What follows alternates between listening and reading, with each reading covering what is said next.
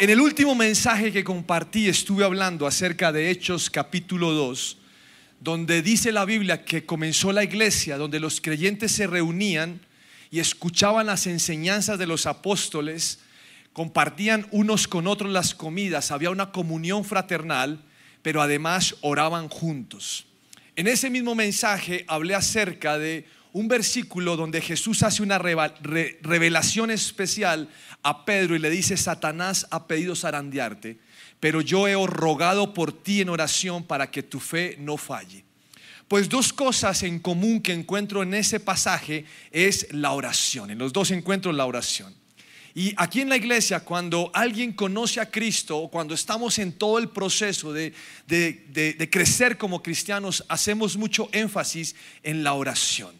Usted escucha que cuando predicamos, algunos de los que lo hacemos, hablamos de la oración, o si usted va a un grupo de conexión, está el tema de la oración, hay reuniones de oración. Nos gusta insistir en esto porque creemos que es un privilegio que podemos tener todos los cristianos de hablar con Dios. Pero además de eso, debe ser una práctica diaria y constante. Realmente hablar con Dios es un privilegio y es un placer para todo cristiano. En el Salmo 27, 7 dice, escúchame cuando oro, oh Señor, ten misericordia y respóndeme. Mi corazón te ha oído decir, ven y conversa conmigo, y mi corazón responde, aquí vengo, Señor. Qué versículo tan especial porque allí hay una invitación a que tengamos relación con Dios. Y me encanta porque orar es hablar con Dios, pero también escucharlo. Pero pensando en estos dos versículos que le acabo de mencionar, a mí me parece espectacular y la verdad me tiene loco ese versículo cuando Jesús intercede por Pedro.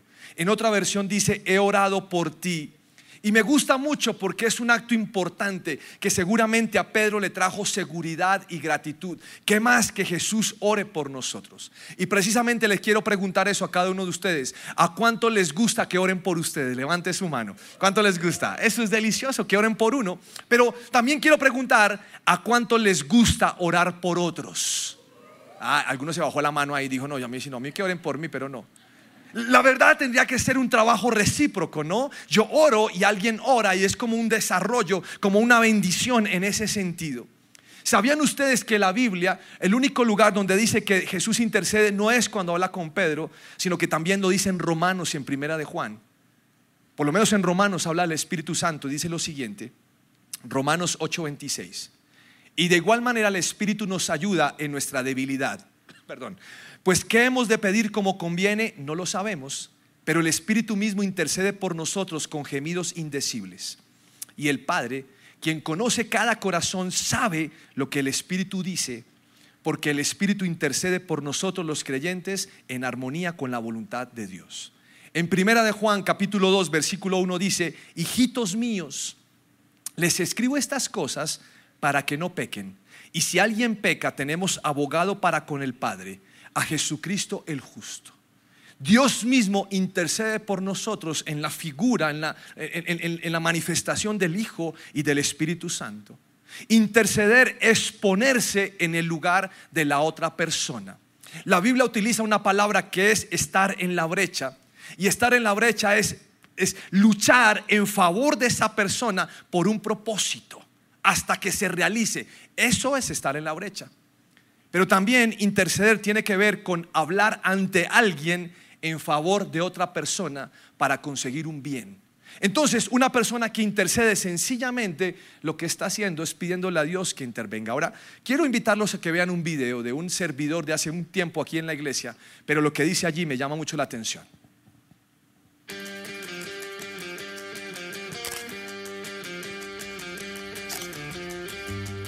Soy Sebastián Sánchez, soy director de cámaras del lugar de su presencia y de verdad es algo que disfruto y me soy yo todos los días. Pues yo crecí en iglesia cristiana, pero era la relación de mi mamá y Dios la que yo estaba viviendo.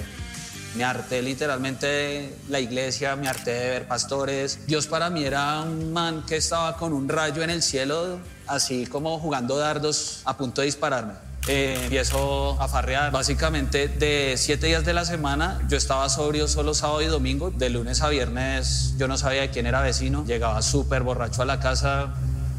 en una búsqueda de Dios, conozco otros dogmas, teorías religiosas. Básicamente eso también termina justificando todo mi, mi gusto por sustancias que no tenía que consumir. Fumaba cigarrillo, fumaba marihuana, y mi mamá la sufrió demasiado. O sea, en las noches me recibía súper ebrio. Eh, yo dormía en un altillo, ella me, pues, me cargaba como al hombro y, y me llevaba y me tiraba en la cama. Alguna vez casi me caigo como por un tercer piso súper borracho. Estaba súper hincho, estaba re ebrio. Y siento que Dios, a pesar de eso, pues con toda esa porquería encima, me abrazó, me recogió. Cuando llego a la iglesia, Dios me muestra su amor de una manera diferente. O sea, pasó de ser el Dios con un látigo a ser ese Dios como amoroso, un Dios que me acepta como soy, que no está viendo mis etiquetas, loser, del ñoño, del nerd, del marihuanero, del perro, del borracho. Y lo puedo relacionar también como con el amor de una mamá, un papá. Mi mamá es ese ángel que Dios puso para para guiarme y siento que estoy ahorita por ella. De pronto hay una mamá, un papá que están en estos momentos luchando por un hijo que cometió muchos errores como los que cometí yo. No se rindan. Sean como ese padre del hijo pródigo que a pesar que el hijo vuela a la porquería que vuela, no tuvo reparo como en abrazarlo, recibirlo. O bueno, si se quieren rendir, ríndanse pero ante Dios y entréguele su hijo, su hija a Dios y, y todo bien que Él va a hacer. Soy Sebastián Sánchez y soy el resultado de una mamá que oró.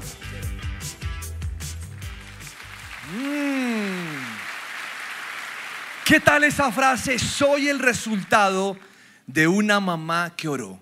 Cuando vi ese video me pregunté algo. ¿Dónde estaría Sebastián si su mamá no hubiera orado por él? ¿Dónde estaría hoy? Pues conocí a Cristo hace muchos años, pero como parte de mi proceso, creo que Dios lo planeó de esa manera. En algún día fui desafiado a poder interceder por las personas. Y cuando Dios lo hizo, vino una frase a mi mente. Ahora no voy a decir que fue la frase de Dios, pero una frase que me impactó en mi mente era, si yo no oro por esa persona, ¿quién va a orar por él? Ahora esta frase suena un poquito pretenciosa, pero no es el sentido lo que quiero enseñarles, sino lo que quería con esa frase era asumir una responsabilidad. Y es, si debo de orar por alguien y no lo hago yo, ¿quién lo va a hacer? Y comencé a darme cuenta que a medida que oraba por las personas, yo veía respuestas. Ahora, en un tiempo prudencial. Pero además de esto, a medida que lo hacía, comencé a enterarme de cosas, de ciertas personas, de situaciones, de dificultades. Y ahí sí pensé que Dios estaba interviniendo porque le encantaba que yo orara. Y quiero mostrarle una base bíblica al respecto. Porque en Ezequiel capítulo 22 hay algo tremendo en Jerusalén. La Biblia habla de diferentes delitos y dice lo siguiente, se lo voy a resumir, asesinatos, idolatría, corrupción, abuso de poder, no había honra hacia los padres, opresión para las viudas, para los huérfanos y los extranjeros. Se había perdido la honra hacia Dios, así lo dice, el pecado sexual abundaba, ya los sicarios mataban por dinero y la gente que prestaba dinero lo hacía con altos intereses. Todo esto los llevó a olvidarse y apartarse de Dios. Ahora le dije hace un momento que fue en Jerusalén, pero parece que también sucede aquí. Porque el pecado está en todo lado. Y cuando Dios ve esto, habla con el profeta Ezequiel en el versículo 30 de ese capítulo 22 que le acabo de resumir y le dice lo siguiente, o le dijo lo siguiente, yo he buscado entre ellos a alguien que los defienda, alguien que se ponga entre ellos y yo y que los proteja como una muralla alguien que me ruegue por ellos para que no los destruya, pero no he encontrado a nadie. Ahora este versículo es sorprendente porque, Señor, si están cometiendo delitos, Señor, arrasa. Pero ese no es el corazón de Dios. Dios cuando ve el pecado está buscando que alguien se levante en favor de ese que está pecando, de ese que merece la muerte y le pida a Dios que no se lo lleve. ¿Con qué propósito? Que esa persona conozca a Dios y sea salva. Ese es el corazón de Dios. El deseo de Dios no es la venganza, sino es la misericordia. Entonces, cuando una persona intercede, sencillamente habla con Dios y le suplica que Él intervenga a favor de esa persona. Cuando una persona intercede, lo que está haciendo es levantando muros espirituales, lo dice la Biblia, levanta una muralla para que no venga un mal resultado para esa persona. Cuando una persona intercede, entiende el corazón de Dios y conoce realmente su voluntad. Esa persona que intercede no se alegra cuando a las personas les va mal, aunque se lo merezcan, sino sencillamente le pide a Dios que tenga misericordia. Eso hace una persona que tiene el corazón de Dios y que intercede. Pues quiero que miremos un versículo porque quiero mostrarle algo que pasó en la vida de Jesús en Mateo capítulo 26, versículo 36. Seguramente usted ya lo ha leído o ha escuchado en alguna predicación esto. Entonces Jesús fue con ellos al huerto de olivos llamado Getsemaní y dijo, siéntense aquí mientras voy allí para orar. Se llevó a Pedro y a los hijos de Zebedeo, Santiago y Juan y comenzó a afligirse y a angustiarse les dijo, mi alma está destrozada de tanta tristeza hasta el punto de la muerte, quédense aquí y velen conmigo. Él se adelantó un poco más y se inclinó rostro en tierra mientras oraba. Padre mío, si es posible que pase de mí esta copa de sufrimiento, sin embargo, quiero que se haga tu voluntad, no la mía. Luego volvió a los discípulos y los encontró dormidos le dijo a Pedro, no pudieron velar conmigo ni siquiera una hora. Quiero que le ponga mucha atención a las frases de Jesús. Es un momento emocional muy difícil para él. A tal punto que si lo resumiéramos tendríamos que decir la frase que él utilizó. Mi alma está destrozada. Quiero que piense por un momento si ha habido momentos en su vida o situaciones en su vida que lo han llevado a sentirse así, guardando las proporciones donde usted está destrozado, se enteró de la peor noticia, supo algo de sus hijos en el médico, de sus padres, una noticia devastadora, pues allí está Jesús. Y en medio de su situación, Él les cuenta lo que está viviendo. Les dice, mire, estoy angustiado, estoy preocupado. Y les hace una invitación. La invitación es a velar. Si uno mira la palabra velar en el diccionario, va a encontrar que es centinela o cuidar. Pero en el desarrollo, la lo que Jesús le está pidiendo de velar es, entren conmigo en oración, ayúdenme a llevar esta carga. Los quiero despiertos vigilando a ver qué está pasando allí. ¿Cómo? En oración. Porque ustedes van a ver que lo que Jesús hizo fue entregarle sus cargas al Padre, esperar una respuesta, ser fortalecido y someter su voluntad al Padre. Ahora nosotros sabemos que los discípulos no lo hicieron porque estaban cansados y tenían mucho sueño. Y es como si se repitiera lo de Ezequiel 22, busqué el apoyo y no existió ese apoyo. Y lo que su maestro necesitaba es que oraran por él, que sus discípulos fueran sensibles a la necesidad de su maestro, porque les está abriendo su corazón, pero ellos no fueron sensibles porque estaban rendidos, les faltó sensibilidad. ¿Cuántas veces tú no te enteras de situaciones de los demás? Que lo robaron, que fue al médico y le dieron un diagnóstico pésimo, que lleva tanto tiempo sin trabajo, que hay problemas en la casa, que hay dificultades con los hijos y uno solamente tiene una frase, no, que tan de mala sola, porque a veces somos egoístas nosotros mismos. Desde que yo esté bien, no importa el resto. Desde que a mí no me toque, pues que Dios los tenga en su gloria. Ese Jesús, que es nuestro Maestro y Salvador, necesitaba oración. Y a ellos les faltó ponerse en el lugar de Jesús. Ahora usted diría, ¿y yo cómo oro por Jesús? Pero tal vez hubieran orado. Si ponen atención a lo que está diciendo, Señor Jesús está destrozado, aliéntalo. Señor, dale a Jesús la visión de vida que llegue al 15 de julio de 2023 y vea una iglesia reunida adorándote y exaltándote. Señor, ten misericordia de esto. Ayúdale en el proceso. Tú puedes liberarlo. Haz tu voluntad, pero fortalécelo. Esto hubiera sido una buena oración por Jesús. La intervención de Dios. Si Jesús necesitaba que lo apoyaran, no hay nadie en este lugar que no necesite una oración.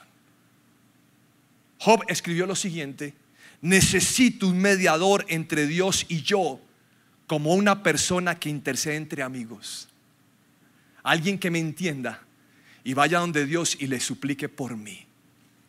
Pues pensando en el momento más difícil de nuestra vida, mi esposa y yo coincidimos con el nacimiento de Manuela. De todas las pruebas que hemos tenido, lo más difícil fue o ha sido o sigue siendo el nacimiento de nuestra hija. Han pasado 25 años después de que nació. Todavía recuerdo lo que me sucedió esa vez como si fuera ayer. Nos dejaban verla 15 minutos en la mañana y 15 en la tarde. Nuestra hija entró en un coma barbitúrico. Se comenzó a hinchar en la incubadora. Estaba deformada. Nos permitían meter la mano en la incubadora y acariciarla, pero cada vez que la acariciábamos era peor porque la niña sentía y las máquinas empezaban a sonar. Entonces nos dijeron, papitos, no la toques mejor. Un día recibimos la llamada del médico y, nos dijo, ¿saben qué les recomiendo? Denle los santos óleos, porque su hija esta noche no pasa. Y fue el momento más difícil para nosotros. A veces lo recuerdo y soy tocado por el dolor que tenía allí o por el recuerdo. Pero nunca voy a olvidar que en todo este proceso, dos personas, sobre todo una de ellas, se me acercó. Mientras esperamos el turno para entrar, fue a la clínica y me abrazó y me dijo, estamos orando por ustedes. No me dijo nada más. Pero eso que mencionó ese día para mí fue suficiente. ¿Por qué? Porque la oración de intercesión tiene poder y es necesaria. Es necesaria. Y se lo quiero ilustrar con otro capítulo en la Biblia. Hay una charla entre Abraham y Dios, usted lo ha leído. Si quiere conocer más detalles, léalos de Génesis 17. Llegue al 18 y al 19 para que pueda comprender más. En Génesis 18, 16 dice, después de haber comido, los hombres se levantaron y miraron hacia Sodoma. Cuando salieron, Abraham caminó un tramo con ellos para despedirlos. ¿Ocultaré mis planes a Abraham? preguntó el Señor. Pues Abraham sin duda llegará a formar una nación grande y poderosa, y todas las naciones de la tierra serán bendecidas por medio de él. Yo lo escogí a fin de que él ordene a sus hijos y a sus familias que se mantengan en el camino del Señor haciendo lo que es correcto y justo. Entonces yo haré para Abraham todo lo que he prometido. Así que el Señor le dijo a Abraham, he oído un gran clamor desde Sodoma y Gomorra porque su pecado es muy grave Bajaré para ver si sus acciones son tan perversas como he oído. Si no es así, quiero saberlo. ¿Qué necesidad tenía Dios de compartir lo que iba a hacer con Abraham? Si Dios es Dios y Él decide lo que quiere, si Él manda, ¿qué necesidad tiene? Pues si usted mira todo el contexto y mira el desarrollo de su conversación, vemos a un Dios, entre comillas, abriendo su corazón con Abraham de lo que va a hacer a un simple ser humano. Y el contexto me está mostrando que le está contando la situación porque quiere que Abraham interceda, aunque no se lo dice, pero él desea que Abraham haga algo.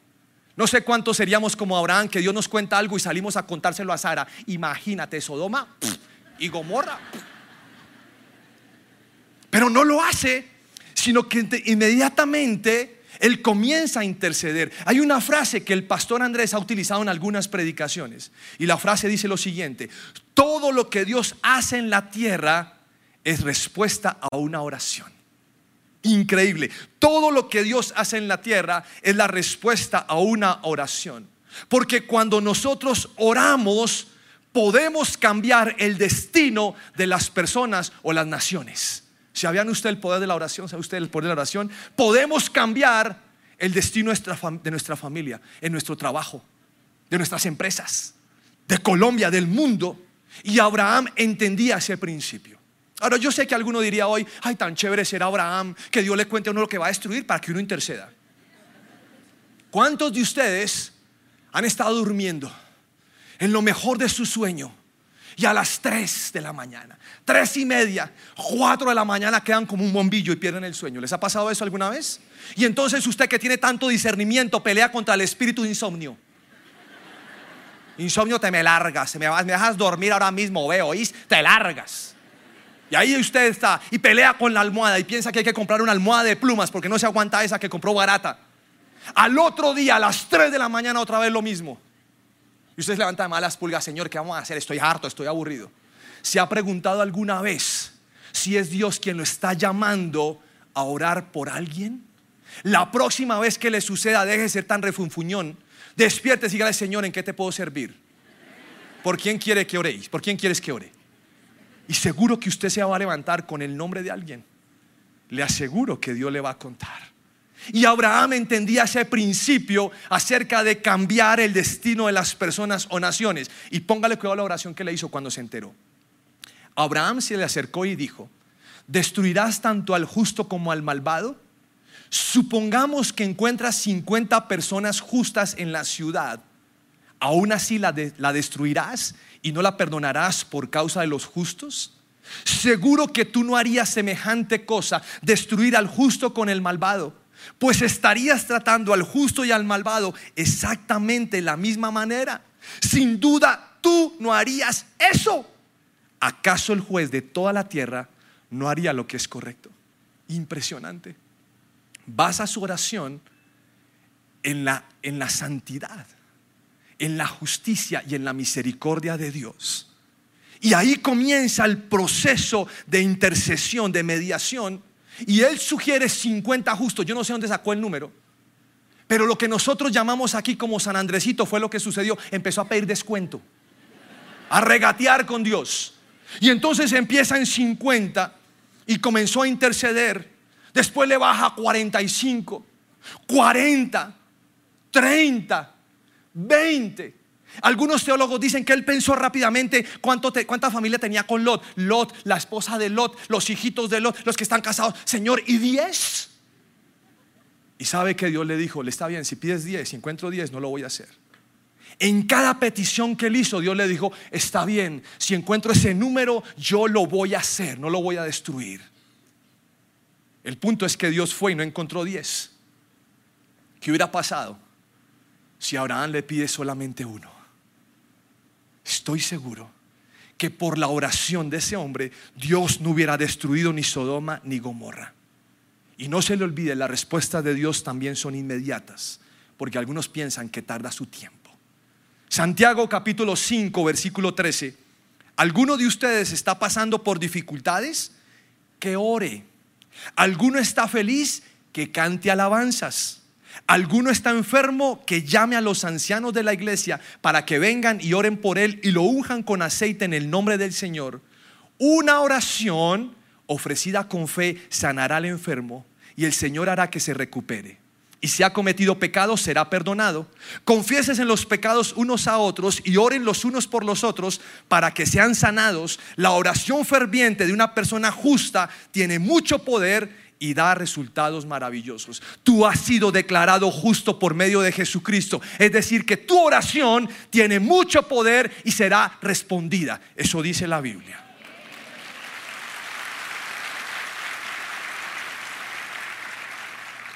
Cuando una persona intercede, evita la destrucción. Cuando una persona intercede, finalmente lo que está buscando es que Dios intervenga. Cuando una persona intercede, está mostrando amor por aquellos que necesitan esa oración. Si usted no se soporta a su jefe, si usted está orando para que lo saquen, ore a favor de él. Y cuando usted empiece a orar por él, lo va a ver con otros ojos. Porque ese hombre al que usted les quiere hacer la guerra, necesita de su clamor. Porque no estamos hablando que lo echen en una empresa, estamos hablando de salvación. Y es muy diferente eso.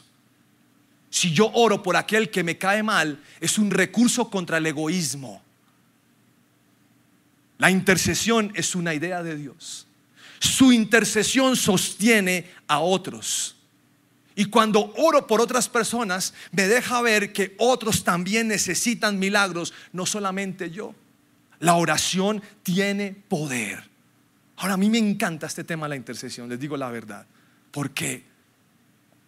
Porque hacerlo redunda en beneficios, aunque las personas nunca nos den las gracias. Yo a veces he escuchado testimonios de personas y dicen, les quiero contar un testimonio, imagínense que yo fui a la clínica y me dijeron que tenía un tumor, pero saben que milagrosamente el Señor lo desapareció y yo estoy diciéndole, y lloré por ti, no te lo dije. Ah, gracias a mi oración también, aunque no me des las gracias. No importa que no nos den las gracias. ¿Por qué? Porque estamos orando por otras personas y es mejor así en silencio. Pero le acabo de decir que hay beneficios. Y para mí un gran beneficio es cuando Dios responde esa oración. Eso es emocionante. Imagínense que estuvimos en Israel en un viaje hace un tiempo por parte de, de la iglesia. Y en ese viaje fue una pareja que queremos muchísimo y ya sabíamos de un tiempo atrás que no podían tener hijos. Ahora las personas de su grupo de conexión oraban, oraban sus líderes, ellos mismos, sus familias. Y estábamos en ese viaje y, estamos de repente llegando a un lugar. Ellos dicen que fue cerca al río Jordán. Mi esposa dice que es en el Mal Muerto. Yo digo que fue en Israel. Porque no me acuerdo dónde fue.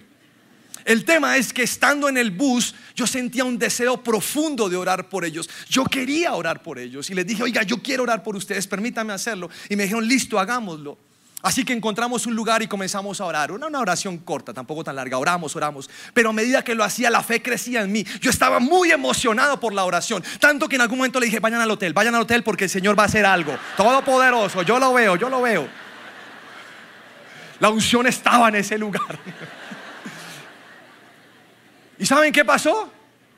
No quedaron embarazados. Le dije, Señor, Señor, ¿a qué estamos jugando? Yo, yo tengo fe, pero ¿qué pasó aquí? Pero más o menos como un año, un año y medio después, él me llama y me dice, quiero contarle que estamos embarazados. Y para mí fue una alegría porque éramos muchos orando y fue fascinante, para mí fue emocionante. Yo le dije a Dios, gracias, gracias, gracias, gracias. Y el bebé no era mío. Hace unas semanas me, lo me los encontré y él me dice, la oración de Israel sirvió. Estamos embarazados con el segundo bebé. Y dije, Señor, ya cálmate, Padre Celestial. Ah, señor, no, no más. Y eso es una respuesta de Dios que emociona. No tiene que ser solo para uno.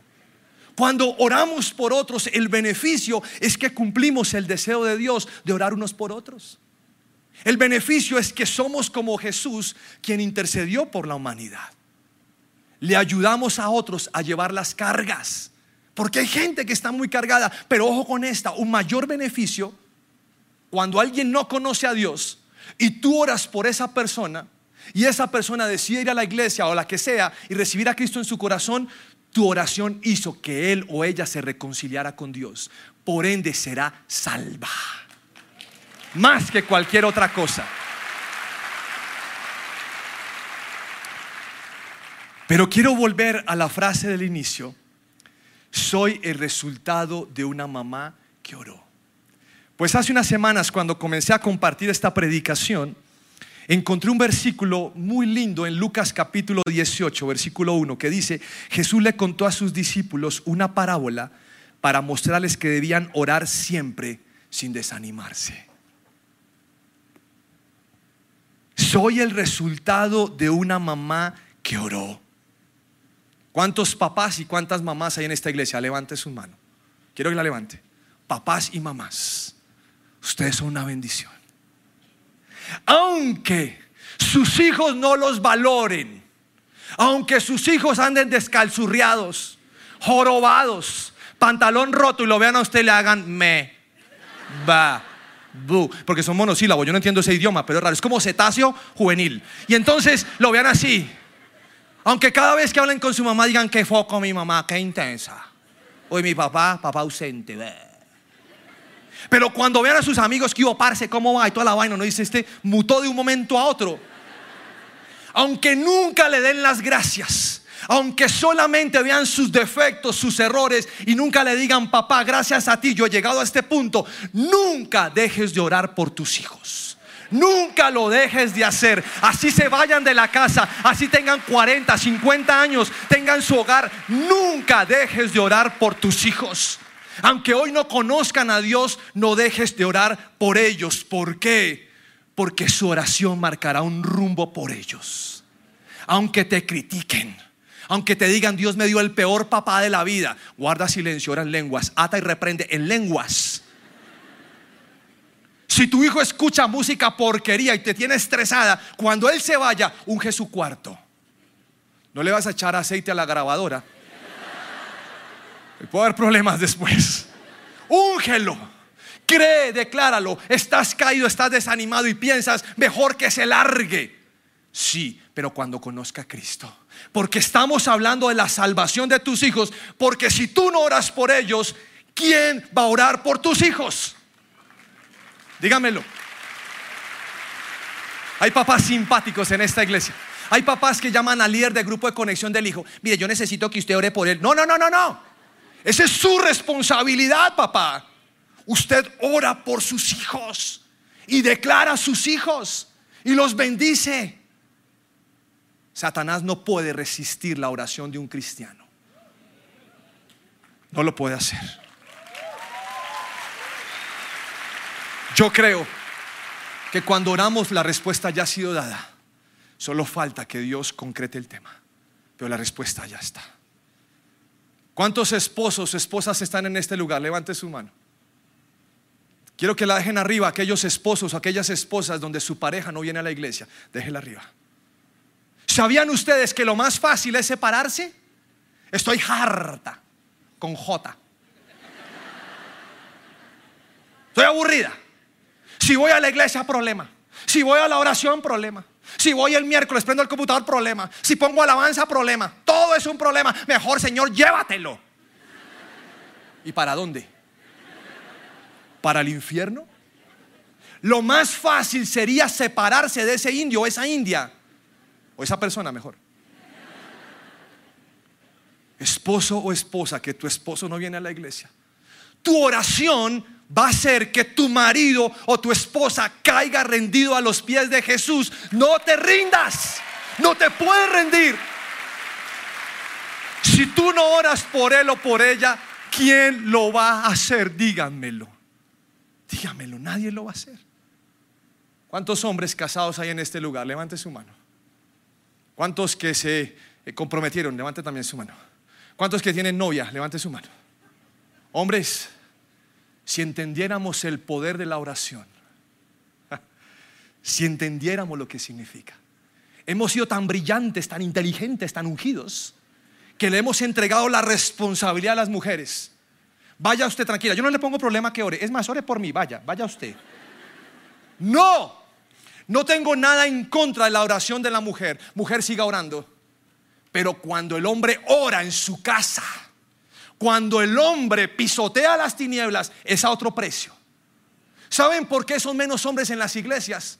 Porque Satanás nos embolata pensando que ese tema de las iglesias y cristianismo, la oración, es para las mujeres. Mentira. Ay, si el hombre orara. Siempre confundo estas dos mujeres. Confundo a Raquel con Rebeca. En el Nogal dije que era Raquel y monté un video impresionante porque era Rebeca y está casada con. Creo que la casé con su hijo. Uy, qué pecado el que cometí. Por eso me toca mirar aquí los apuntes, Rebeca, Rebeca. Un problema de dislexia bíblica, ¿no? Rebeca no podía tener hijos. Y ahí hay un problema, no solamente para Rebeca, sino para Isaac. No va a haber descendencia. ¿Qué problema? Y entonces Isaac asume su responsabilidad de hombre. ¿Y saben qué hace? Oró por su mujer. Me lo imagino que le impuso las manos en sentido de santidad. Algunos desgraciados imponen la mano como no está permitida. Y oró por ella. Y la Biblia dice que su oración fue respondida por Dios. ¿Sabe qué hizo el Señor? Le dio combo doble, mellizos. Porque Dios no responde en combo sencillo. Es mucho más grande su bendición. ¿Cuántos? ¿Cuántos abuelos hay en este lugar? Levante su mano, abuelos. Somos abuelos. Lo que Dios comenzó con ustedes, con sus padres o con sus nietos, tiene que continuar por mil generaciones o hasta que Cristo regrese. Sí, los abuelos oramos por nuestros nietos. Yo vengo orando por mi nieto hace no sé cuántos años. Y no, lo conocía, lo conocí hace un año y medio, menos. Y no oro por él para que conozca Santa Fe, no me interesa eso. Aunque es un leoncito, ya él me lo dijo. Todo pecado ha sido roto en nuestra familia, nada azul.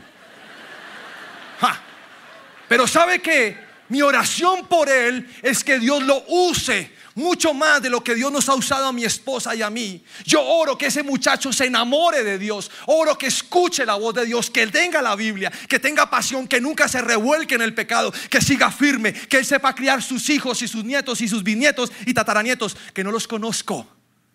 Pero eso es lo que hace un abuelo. le deja herencia en la parte económica, lo que quiera, pero le deja un legado. Usted no puede dejar de orar por sus nietos, así no los conozca. Recíbalo. ¿Cuántos hijos hay en este lugar que sus papás no conocen al Señor? Levante su mano. Es un tema que no se puede hablar en los almuerzos. Hijos, no dejen de orar por sus papás, aunque sean chochos, aunque sean canzones, aunque se pongan bravos, aunque se postren a un crucifijo, no dejen de orar por sus papás.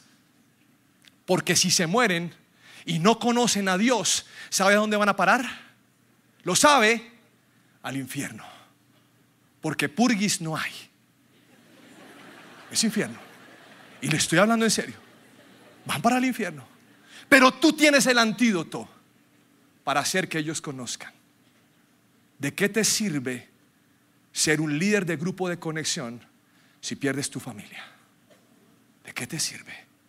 Si en la eternidad tu padre y tu madre y tus hermanos no están allí. Ora y clama por ellos. Lo que suceda o no suceda en tu familia será el resultado de tu oración o que no la hiciste.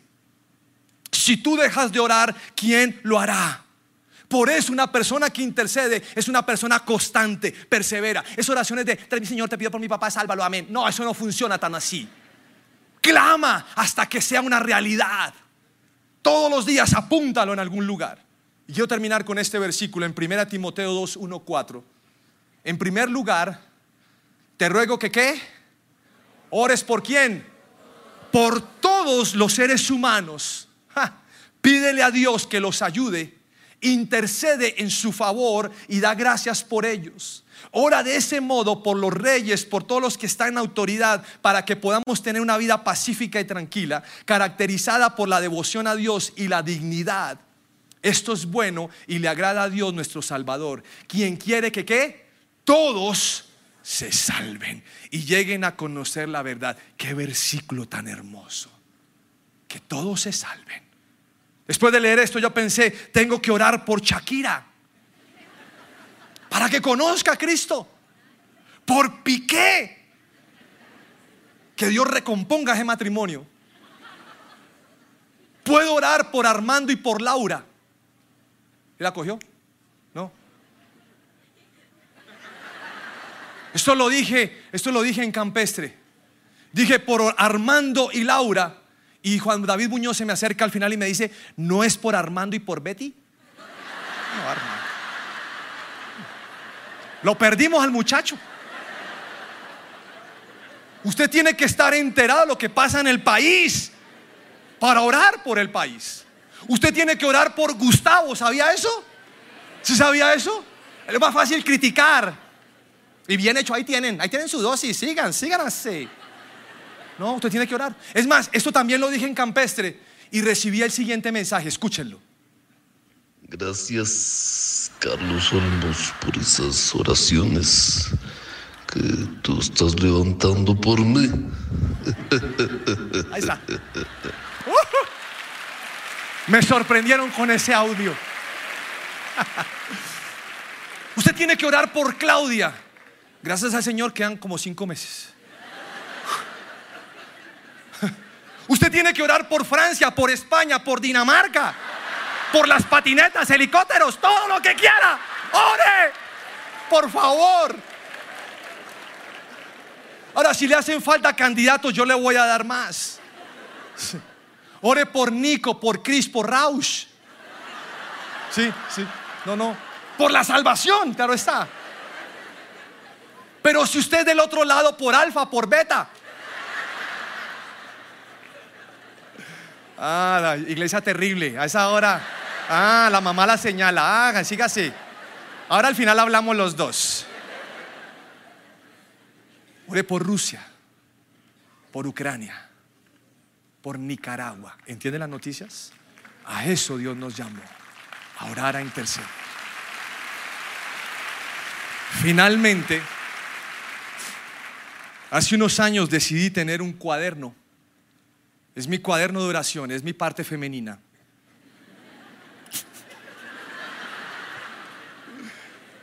No tiene colores, pero... Y aquí decidí apuntar por mes cosas que me entero de personas. Entonces si me dicen tal persona tiene tal cosa, yo vengo aquí y la apunto y oro por esa persona. Sé que el R07 en su aparte al inicio de cada mes lo tiene. No lo lleno porque lo tengo en el cuaderno, pero aquí dice, mi oración este mes es, o este mes. Y yo quiero retarlos hoy a tener 21 días de intercesión por personas, por nuestro país, por este mundo. Así que mañana mismo o el lunes en mi Instagram, si usted me sigue, si no, no me siga, tranquilo, baje lo que tiene que bajar. Voy a estar publicando por qué vamos a orar. Y necesito que como iglesia nos levantemos a orar. Quiero saber cuántos quieren seguir esa idea. 21 días de orar. Ahora yo le voy a poner la frase ahí, usted solamente va a orar lo que quiera orar, pero necesitamos una iglesia que ora, que intercede en favor de las personas y que da gracias por ellos. ¿Por qué? Porque esto le agrada a Dios. Por favor, pónganse de pie, son tan amables. Espíritu Santo, tú estás en este lugar y quiero que usted empiece a orar conmigo. No cierre su boca, hablar, ábrala, ore conmigo. Señor, gracias por esta palabra que tienes para nosotros. Espíritu Santo, y te pido que vengas a este lugar y empieces a tocar la vida de cada persona. Te pedimos perdón porque a veces hemos sido egoístas con las oraciones y solamente pensamos en nuestro bienestar. Pero dejando atrás esto, Señor, hoy quiero que pongas el sentir de por quién hay que orar, quién necesita la intercesión. Levántanos en la madrugada, en nuestro tiempo devocional, a orar por aquel que necesita, por aquel que no te conoce, por aquel, Señor, que tal vez tú necesitas que alguien se ponga a la brecha. Pues hoy en esta iglesia, Señor, te decimos, cuenta con nosotros, Señor. Tú cuentas conmigo como alguien que se pone en la brecha para orar. Yo quiero, Señor, que pongas en mi corazón, en mi mente, el sentir por esa persona. Aunque me dejes ver el dolor que está atravesando. Si me entero que pasó algo en su casa, en su vida, en su trabajo, yo quiero que aquel que no dice bien hecho es que nunca volvió a la iglesia. Señor, ese no es mi problema. Mi problema es que tú lo rescates y lo salves. Mi problema es que vuelva a reconciliarse contigo. Y yo quiero hacer aquel que tiene ese corazón.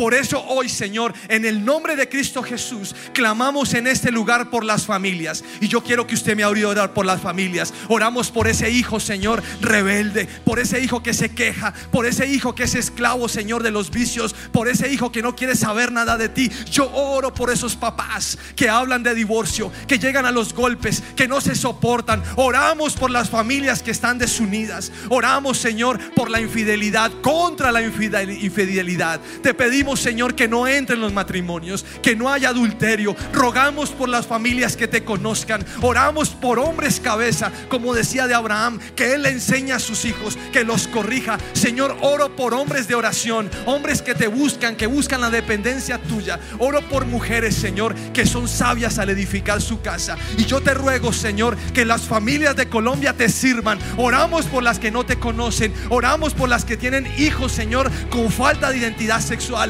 Oramos por, lo que nos, por los que no tienen dinero para pagar el estudio de sus hijos. Oro, Señor, que toda división salga en el nombre de Cristo Jesús y todo pecado que se respira en la familia, Señor, lávalo, enjuágalo, que sea tu sangre preciosa sobre cada familia. Hoy declaro y creemos como iglesia que la idea de la familia viene de parte tuya. Tú la estableciste. Todo dardo de las tinieblas, toda Señor palabra hacia la contra la familia, la rompemos en el nombre de Cristo Jesús y declaramos, Señor, que la bendición de la iglesia eres tú, pero también creemos que la bendición de la iglesia, Señor, son las familias. Ver a papás con sus hijos, ver a los nietos, ver que nuestra familia continúa el legado, Señor, es el regalo que tú nos has dado. Y hoy clamo por los papás que no te conocen. Clamo por esos hijos, Señor, no los dejes en paz. Señor, inquiétalos. Haz que vomiten el pecado. Que cuando estén tomando alcohol, Señor, ellos se vomiten y no aguanten y vengan a decir, mamá, algo me pasa.